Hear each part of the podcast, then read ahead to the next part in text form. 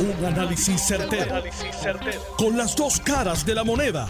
Donde los que saben no tienen miedo a venir. tienen miedo a venir. Esto es el podcast de Análisis 630 con Enrique Quique Cruz. Buenas tardes, mis queridas amigas, amigos. Bienvenidos otro día más aquí en Análisis 630. Yo soy Enrique Quique Cruz y estoy aquí de lunes a viernes de 5 a 7 por Noti 1630 AM y me escuchas en la banda FM en el área metro a través del 94.3 FM y en el área oeste también me escuchas por la banda FM en el 99.9 FM de tu radio. Miren, la vacuna llegó a Puerto Rico. La vacuna ya comenzó a distribuirse en Puerto Rico. La vacuna es uno de muchos antídotos, de muchos, eh, de muchos métodos que hay para combatir el, el coronavirus. Pero antes de que entre con el tema del coronavirus, quiero primero que nada hablar con Edwin Mundo. Edwin, buenas tardes, bienvenido como siempre aquí en Análisis 630. Saludos Quique, saludos a los amigos de Notiuno y de tu programa.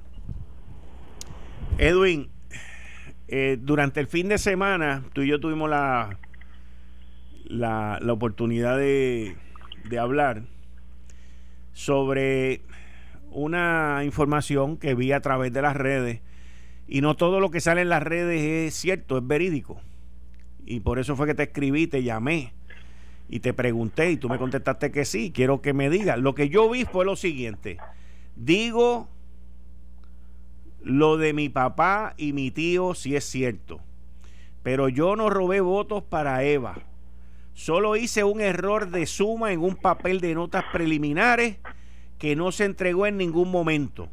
Corregí la suma frente a Edwin Mundo un minuto después pero parece que ya le habían pasado el mensaje a los trolls. ¿Qué fue lo que pasó? ¿Y con quién fue lo que pasó? ¿Y qué partido está envuelto en esto? Pues eh, hace el jueves pasado se estaba contabilizando unos votos de la mesa especial de Precinto 3 de San Juan, donde estaba la joven Gallizat, yo no me acuerdo el nombre de ella, pero sé que sus apellidos son Gallizat. Eh, Gallizat Muriente, Sofía Gallizat Muriente ok, pues esta joven gallita muriente, pues eso me, me levantó bandera, no sé por qué, pero cuando vieron el nombre dije, wow, este, y me puse a revisar el acta cuando, cuando nos entregan, que iban a, a, radicarlo en secretaría de aquí de la comisión, pero cuando sumo me doy cuenta que no son 616 como ya planteaba y ya tenía la firma de todos los funcionarios y se iba a radicar y la detuve en el camino eh, porque pues, ella era quien llevaba el acta. Y fue y cuando pregunto ya quién hace todo el proceso en la mesa la suma y, pasa el acta ya casi a las 10 de la noche imagino que los, funcionarios cansados nos revisaron. Y en lugar de 373 que, que era el número correcto ella había puesto para Eva Prado 616 votos lo que le hubiese dado una ventaja de 243 votos a la señora Prado en ese en ese proceso y la hubiese puesto electa a representante porque era el último colegio que faltaba de contar en ese precinto. El último colegio que faltaba de contar en ese precinto, esto estamos hablando del jueves pasado, que se está llevando el conteo final. Es correcto, era el último colegio del precinto 3 y uno o dos más faltaban por de todo San Juan. Y pues cuando veo el número y, y coteo los números estaban mal, me acerco, me voy detrás de ella y la detengo en el camino y le informo de que su acta estaba mal. Ella inicialmente me decía que no estaba mal, que estaba correcta, pero yo le dije, no discutamos el asunto delante de, la señora Ponte, que es la supervisora de piso de, su partido. Vamos a sumarlo nuevamente para que tú veas que tienes un error. Y efectivamente, cuando lo volvimos a sumar delante de ella y de, la señora Ponte, eh, pudimos detectar el error de que no eran 616 como ya plantea, sino 200, 373 votos solamente para la señora Prado en ese colegio de la unidad 77 del precinto 3 de San Juan. Eh, entonces, como se, yo, como se descubrió el, error, pues decidimos volver a, rehacer el acta y volver a tomar la firma de los funcionarios de los tres partidos, porque solamente quedaba en este momento el PNP, el Partido Popular y ella, en la mesa y se corrigió el, el acta y se pasó entonces el, correcto y eso fue entonces lo que le dio finalmente la ventaja a Juan Oscar Morales por 138 votos en el precinto 3 de San Juan. Y ella reconoció lo que había hecho. Correcto, ya reconoció que pues que, que no eran 616 sino 373 la suma de ese colegio que eh, había eh, puesto mal, los números y que no eran los 616 que ella planteaba en su, en su informe, que de hecho ya había cogido, tomado la firma de tanto de la funcionaria del Partido Popular como de nuestros funcionarios del PNP. Y entonces hoy sale el, el comisionado del Partido Nuevo, del Partido Movimiento Victoria Ciudadana, exigiendo un recuento de todo el voto ausente y del voto adelantado. Bueno, él lleva haciendo muchas cosas. Él planteó al principio que habían seis votos dobles en, San Juan, no pudo probar uno. Eh, sigue tratando de mantener viva la esperanza de Manuel Natal y de la señora Lúgaro de que pueden prevalecer en San Juan, pero eso es totalmente erróneo. Eh, podemos contarlo 10 veces si él quiere, eh, o 12 veces, pero siempre los números van a ser los mismos. Eh, si algo hacen las máquinas estas que cuentan correctamente, eh, ya no hay sentimiento, ya no hay alguien que pueda hacer cosas que no son, eh, sino que la máquina los cuenta. En este caso, pues era una suma manual de votos que contaron ellos a mano en una mesa y estaban sumando el resultado de tres colegios en, uno para subirlo y ahí sí se pudo tener un error, pero la máquina los va a contar todo el tiempo igual. Yo no tengo problema. Lo que pasa es que ellos lo que tratan es de arrasar un proceso eh, y tú no puedes plantear, eh, volvamos a contar sin dar una razón válida, no hay ninguna razón, están todos los números correctos.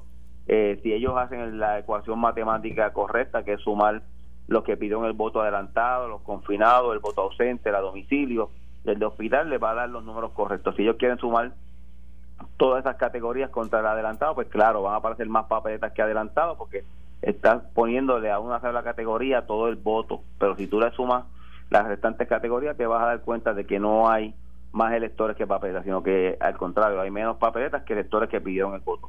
Eh, y yo los invito a que hagan las cosas correctas y que no traten de mantener eh, asuntos eh, innecesarios que lo que hace es desvirtuar el proceso solamente porque perdieron la elección. Cuando uno pierde, pierde, punto. Nosotros perdimos en Ponce, perdimos en Mayagüez, perdimos en Arecibo, perdimos en Carolina, y no estamos planteando cosas ilógicas. Nosotros planteamos lo que es lógico. Nosotros hemos descubierto fraude en tres funcionarios, de, en tres electores del Partido Popular y no es que hemos amarrado fuego. Nosotros hemos ido directamente a radicarle querellar. Yo a Miguel Torres Mutuado, a don José Hernández del barrio Pablo de, de Barranquita y otro caso que no recuerdo el nombre ahora de Aguadilla. Tres casos que hemos cubierto de populares que han votado doble y lo hemos presentado con nombre y apellido y hemos acudido a la policía de Puerto Rico para que los encaucen criminalmente. Nosotros no estamos por ahí gritando fuego en, en, los cines si no tenemos la prueba. Nosotros vamos con la prueba y ellos han gritado fraude, tanto él como Toñito, durante todo este proceso, pero no han podido probar un solo caso ni han traído una evidencia de fraude. Yo los invito a que si la tienen, que la presenten. Ven acá, ¿y para cuándo sale la certificación ya? Mira, las certificaciones es otro otro mito que ellos han querido vender. Las certificaciones de los números pueden salir mañana cuando los comisionados lo determinen.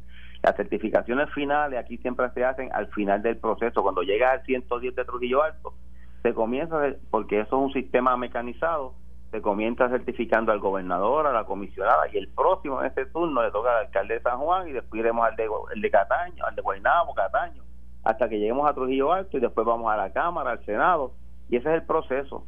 Y ellos quieren hacer ver a la gente que no certifican a Miguel porque Miguel no ganó. No, no lo certifican porque ese es el proceso. Ya Miguel tiene una certificación preliminar que dice que es el alcalde de San Juan y tan pronto ellos dejen la changuería, habrá una certificación de los números finales. Aquí no hay nada más que contar por San Juan.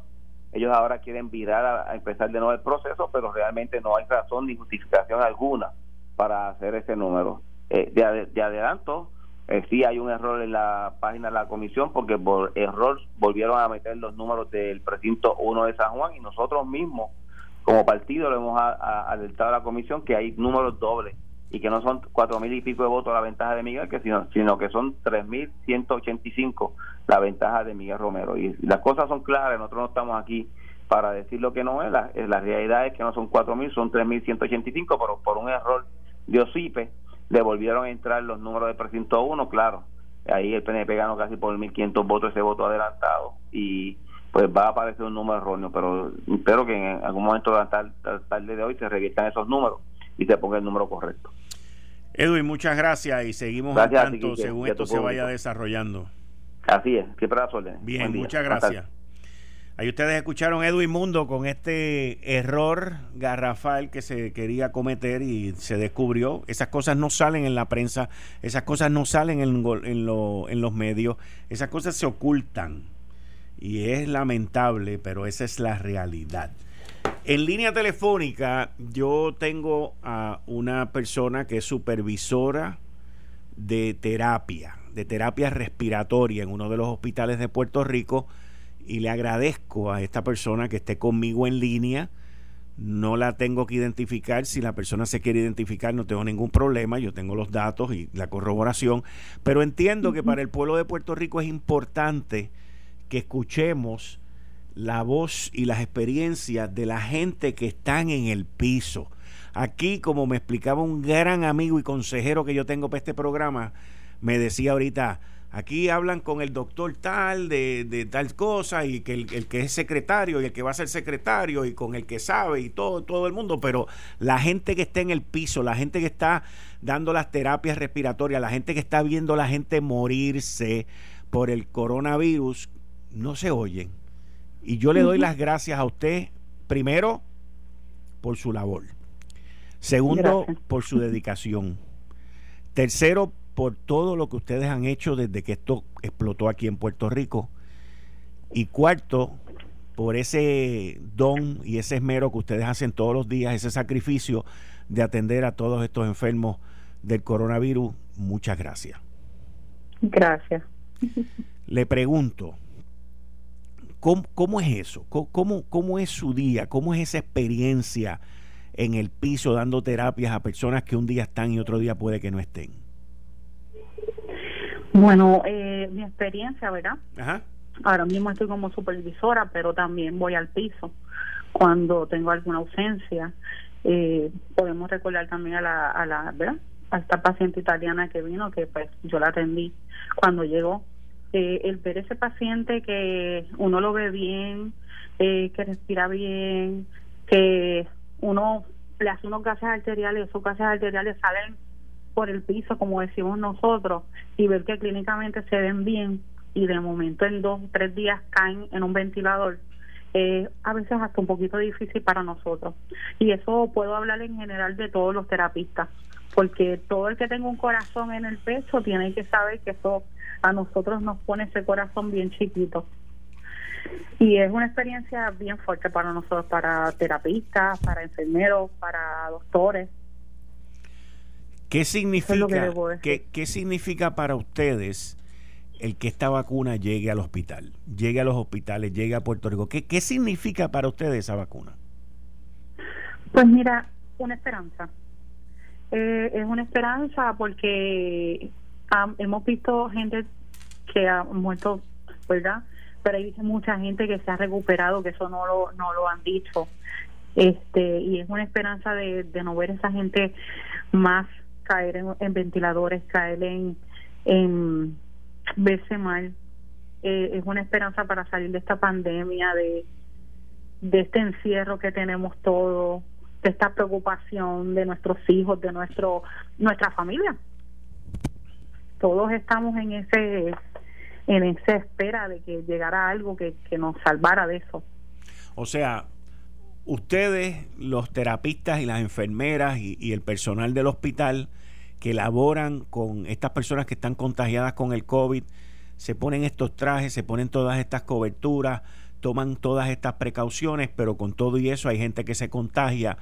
Y, y ustedes todos los días desde que esto comenzó, viven con el miedo de contagiar a un ser querido cuando regresan a sus casas. Sí, la verdad que sí. Nosotros, este, y lo puedo decir en general, muchos de nosotros nos quitamos la ropa fuera de, de, la casa, dejamos los zapatos, lavamos la ropa aparte, eh, no dejamos que se nos peguen los, los, hijos cuando uno llega, que abracen a uno. Eh, es un poco difícil. Eh, uno tiene que tomar medidas más estrictas que quizás otra persona que no esté trabajando en salud. Y a veces da un poquito de tristeza que las mismas familias de, de uno este de nosotros que trabajamos profesionales de la salud este como que rechazan a uno porque también uno trabaja en hospitales y como que tienen ese miedo de que nosotros los vayamos a contagiar o sea que te dan de codo que te dan de codo creo que sí hay mucha gente que hace eso nos hace a todos no digo solamente a mí como sí, sí, sí, lo digo a en general a todo el personal de la salud menos cuando se enferman verdad Sí, cuando se enferman, pues ya es otra cosa. Exacto. De momento te quieren mucho y te quieren ver y quieren que los atiendan y que, y que tú, te toque a ti en el piso. Tienes toda la razón en eso. Háblame, háblame sobre el desgaste, el agotamiento, porque ustedes están sin parar desde hace más de 10 meses.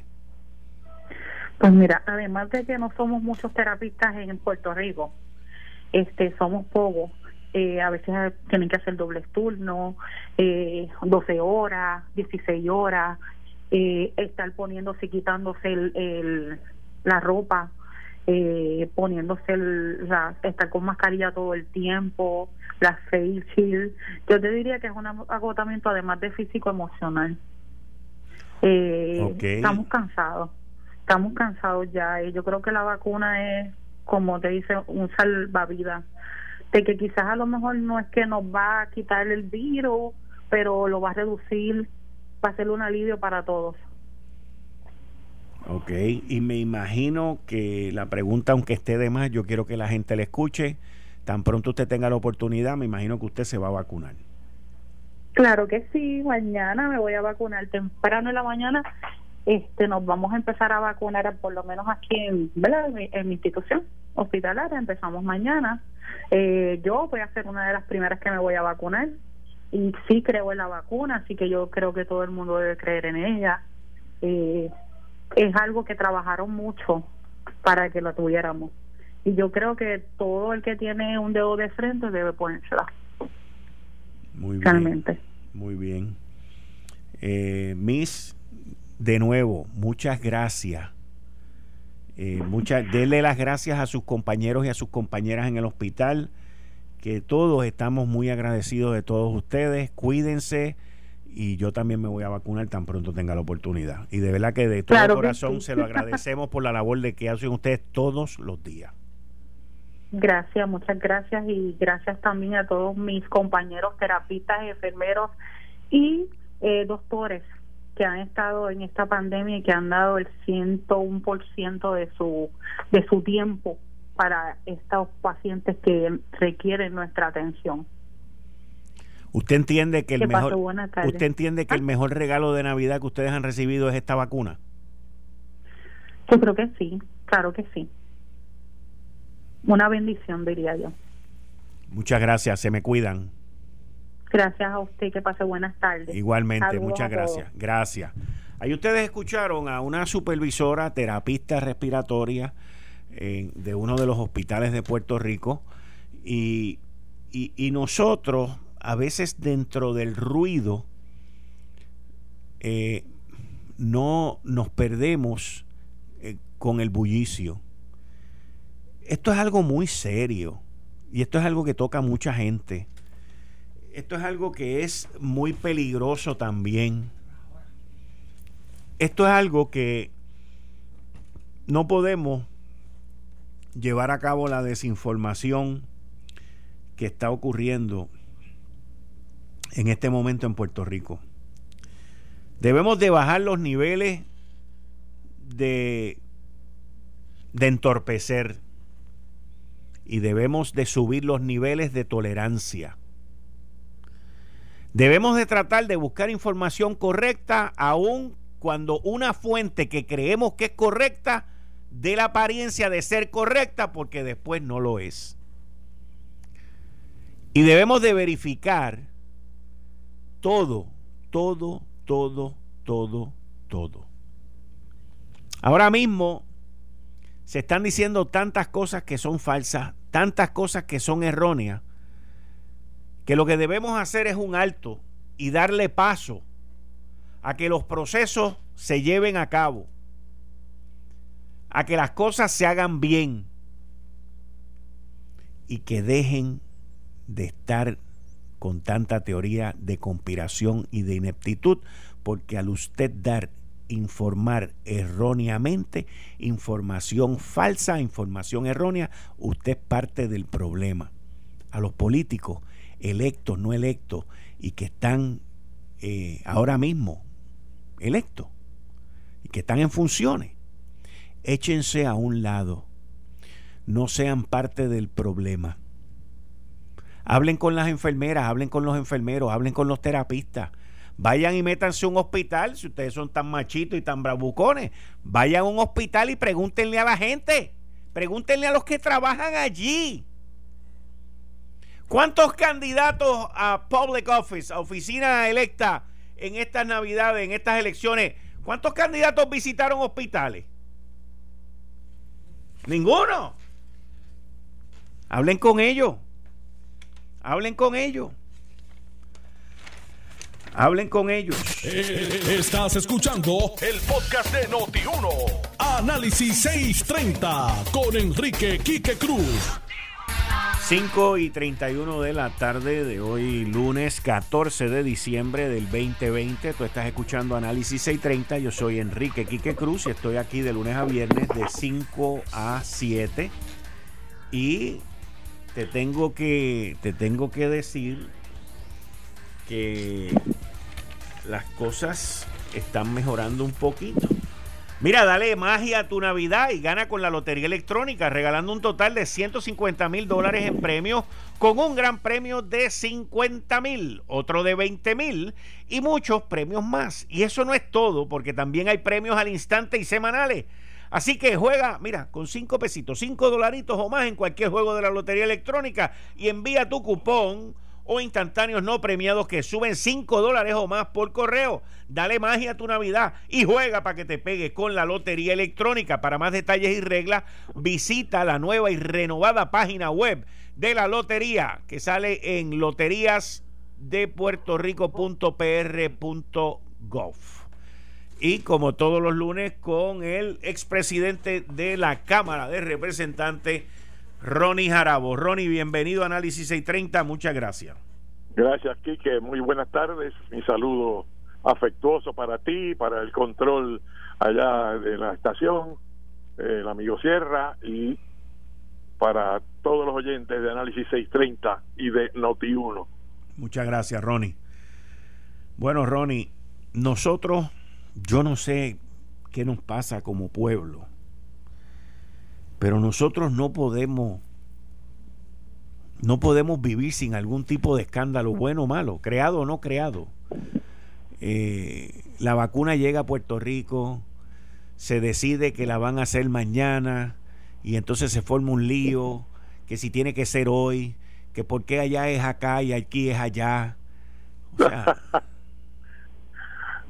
bueno, debemos estar contentos. ¿Verdad? Llegó y que y que va a empezar a administrarse según las etapas que se planificaron organizadamente por la Guardia y en atención a las prioridades de que las personas que están más expuestas y a bomberos, esa gente que está en la primera trinchera, pues van a ser los primeros en recibir eh, las primeras dosis que han llegado, ¿verdad? Yo creo que que siempre habrá quien le busque cinco patas al gato. Oye, pero es una cosa impresionante lo que las redes sociales. Es parte del carácter nacional puertorriqueño. Mi hermano, pero qué, qué cosa más, o sea, qué, qué cosa más. Es que es algo como que extraño, yo no sé. ¿Y qué es lo que están diciendo? Que hay discrimen porque la dieron No, que si la gobernadora, que si la gobernadora mandó a trazar esto porque ella quiere retratarse, que por qué no lo hacen aquí, que allá, por ahí sale un periodista diciendo que si este, la vacuna la van a volver a usar, que si cinco horas de congelación, de descongelación. No, no, no, aquí ahora estamos viviendo una cuestión brutal. O sea, los profesionales de la salud son los que están administrando el proceso y en la calle y en noticieros y en medios de comunicación en todos lados hay expertos ahora en vacunas.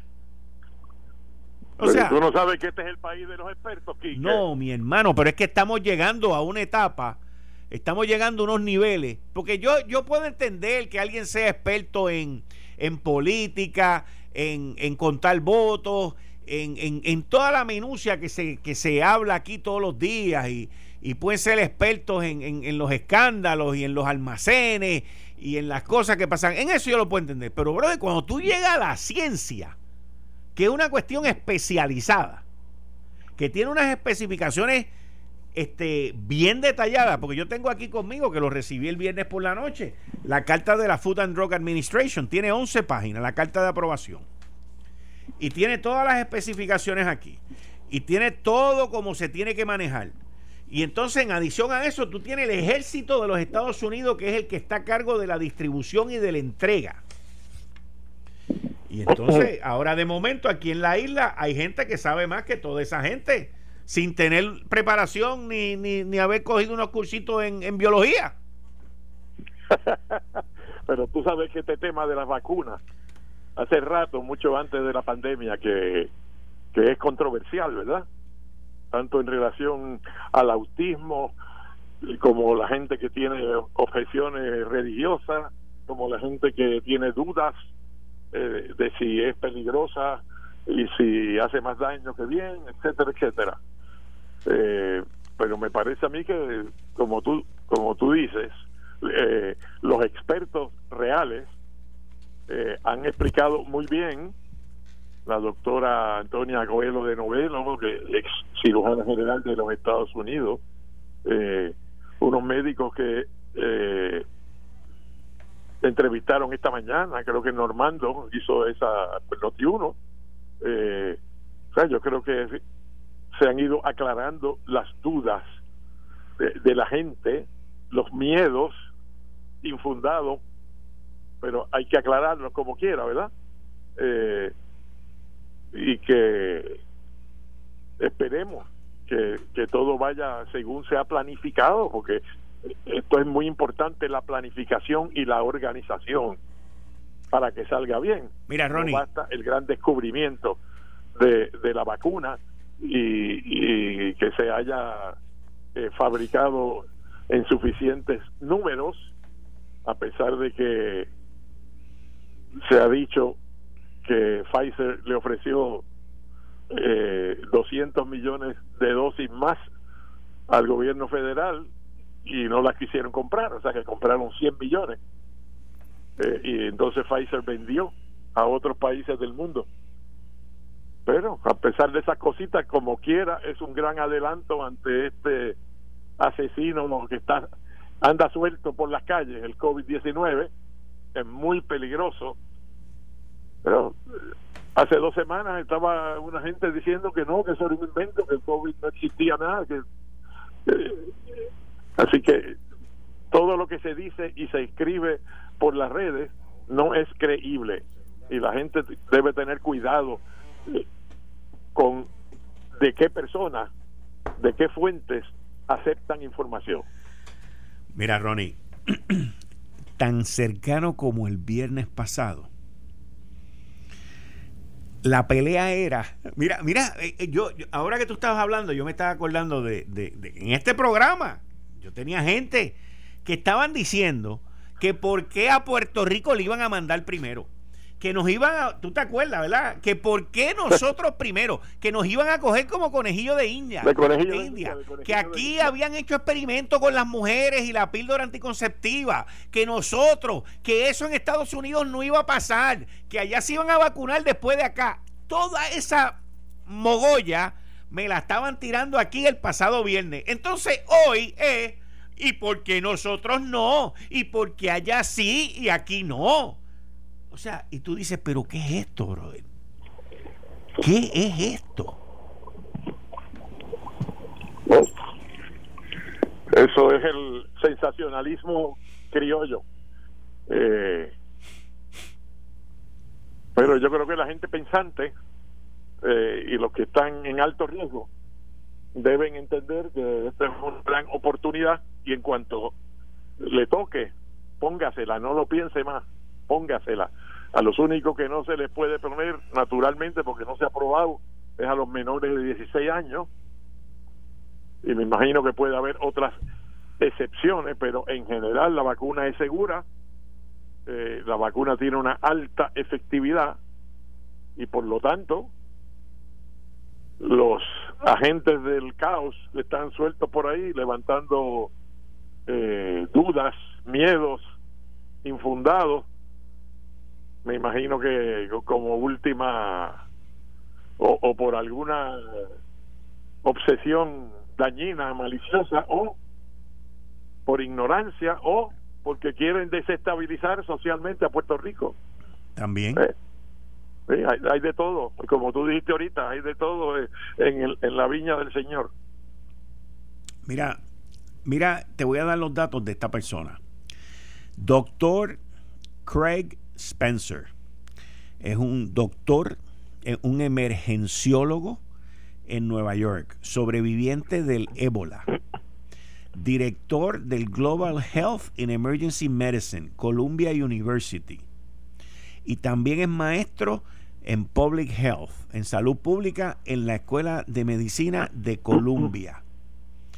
¿Ok? ¿Y qué es lo que este doctor, esto a mí me impactó, esto fue hoy a las 3 y 14 de la mañana, yo lo leí como a las 6 y cuarto. Él viene, ya me asustaste, yo creí que estaba despierto no, a esa hora. No, no, no, yo lo leí a las 6 y cuarto, pero me, desde el momento que lo leí me, me, me chocó y me, y me impresionó mucho.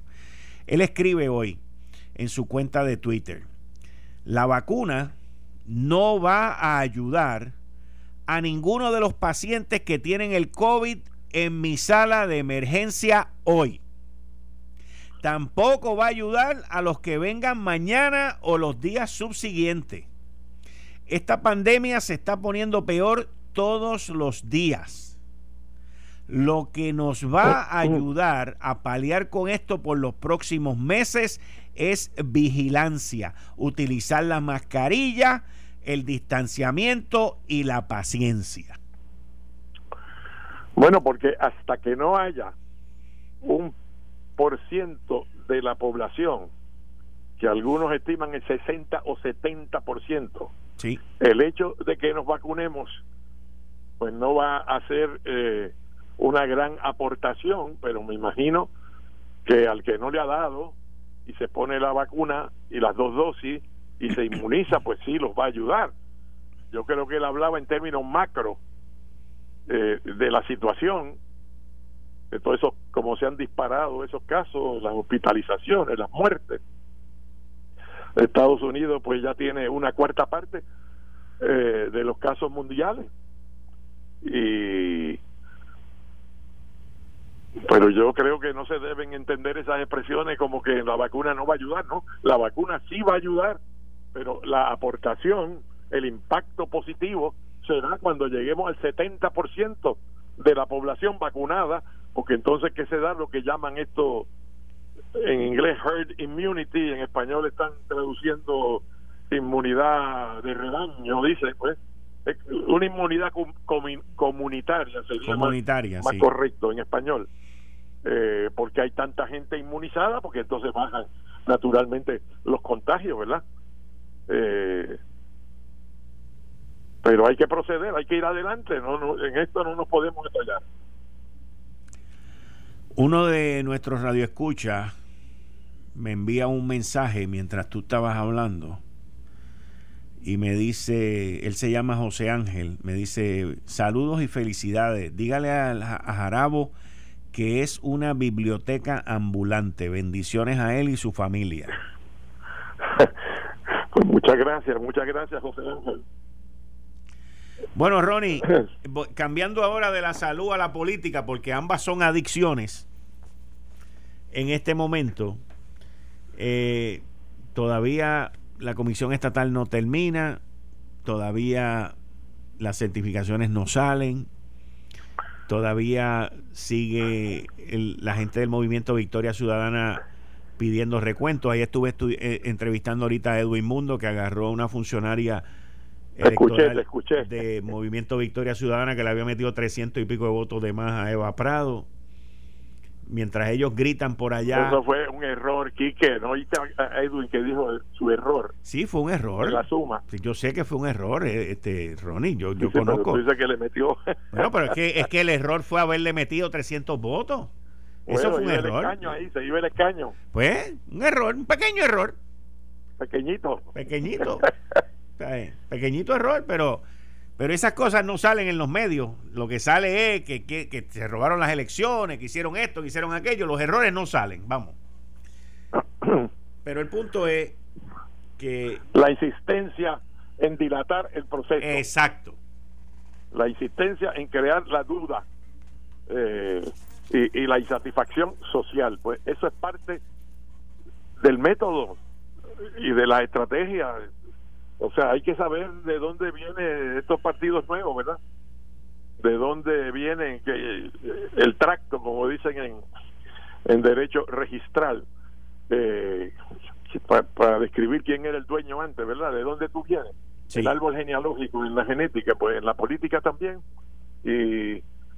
los amigos que vienen esta es la izquierda extrema, que está en Victoria Ciudadana. Lo demás es un cuento de que si había estadistas, que si había eh, soberanistas de la libre asociación, la inmensa mayoría de ese partido es la izquierda extrema, que es independentista eh, y, viene de, la parte del movimiento independentista que creía en la crisis eh, como estrategia. O sea, provocar la crisis y hay crisis de distintas naturalezas, ¿verdad? La crisis de desconfianza en el sistema, eh, que eso es algo, bueno, lamentablemente en Estados Unidos, que hoy está actuando el colegio electoral, votando. Ya eso se acaba eh, hoy, eso se acaba hoy. Eso se acaba hoy, pero el daño hecho por todas las estrategias de Trump, de los pleitos, de las acciones, de, mil cosas que hizo y dijo, eh, puede ser un daño permanente, ¿no? Porque es un elemento de desconfianza en la sociedad, por lo menos en esa parte que lo respaldó y el hombre sacó 70 millones de votos o más de 70 millones de votos de gente en carne y hueso. Eh, hacerle creer a esa gente que le robaron las elecciones crea desconfianza, ¿verdad? Pues aunque parezca que, que no que no pegan, ¿verdad? Victoria Ciudadana y Trump, Victoria Ciudadana está tratando de hacer lo mismo en Puerto Rico y le está haciendo un mal servicio a la ciudadanía. Yo creo que es importante que la ciudadanía confíe en que se contaron los votos como fueron emitidos, que aquí nadie eh, se robó nada, que no hubo un fraude masivo que hubiera cambiado el resultado eh, de las elecciones y el que el que ganó ganó y el que perdió perdió y es hora de, acabar de, de cuadrar los números de decir quién va a tener mayoría en el Senado y mayoría en la Cámara y proceder, por lo menos Pedro Pierluisi sigue haciendo nombramientos eh, y está preparándose para una transición ordenada y juramentar el, el 2 de enero y seguir para adelante. Eso es lo que el país necesita, seguir para adelante, hacer cosas y lograr resultados. Ay, ay, ay. ¿Y cómo tuve los nombramientos, Ronnie? Por parte del gobernador electo. Bueno, no he visto los de hoy, aunque creo que nombró eh, a la licenciada Iliana Borges eh, para la oficina de nombramiento de Fortaleza. ¿Tú la conoces? Sí, sí, la conozco mucho. Ella es una gran persona. Eh, trabajo.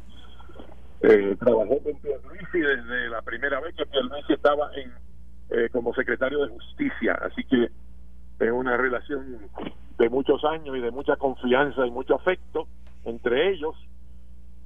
Eh, no sé qué otros nombramientos se dieron hoy, pero estaba escuchando comentarios en la calle eh, impresionado por los nombramientos. Yo creo que donde único resbaló y hubo un desliz eh, fue en el en el nombramiento de de la directora de la autoridad de carreteras. Ah, sí, eso surgió como tema hoy. Sí, eso, eso yo creo que el consenso va a ser que él debe reconsiderar ese, nombramiento.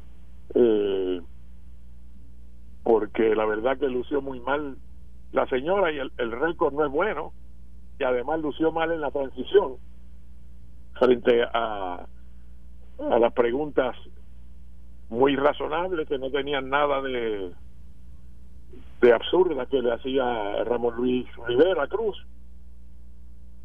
Eh, y puede no sé pero puede que haya problemas con el nombramiento de la secretaria de educación que originalmente se vio y lo comentamos creo tú y yo como un gran logro verdad sí sí algo eh, algo novel también Sí, de, nombrar a la presidenta del, gremio de los maestros eh, para convertirse en, el patrono, en, la, la, dirección del departamento, ¿verdad? Sí. Este, yo veía eso presumiendo una alineación partidista de la persona eh, como si fuera que no era del partido de gobierno de Pierluisi, ¿verdad? Pero resulta que sí es y lo que se ha puesto en duda no por su por su estilo de exposición es si verdaderamente hay toda la capacidad que que se que se espera de, de una secretaria de educación en el pasado pues Alejandro García Padilla nombró a un director de escuela secretario de educación me pero era un director de escuela con grandes logros. Sí. Un, innovador un, pensador tú sabes no era cualquier director de escuela. Oye. Ahora pues se nombra una maestra eh, y hay quienes ponen en duda si si hay la capacidad eso saldrá en las vistas, ¿verdad? vamos a ver. confirmación. Vamos a ver, vamos a ver qué pasa. Mientras tanto, Ronnie, hablo contigo el lunes próximo. Muchas gracias. Muy bien, un abrazo. Gracias, te me cuidas. Tú te vas a vacunar, ¿verdad? Sí, en cuanto esté disponible, el primer día que, que, que me toque, me voy a vacunar. Pues dale, cuídate. Vamos para adelante.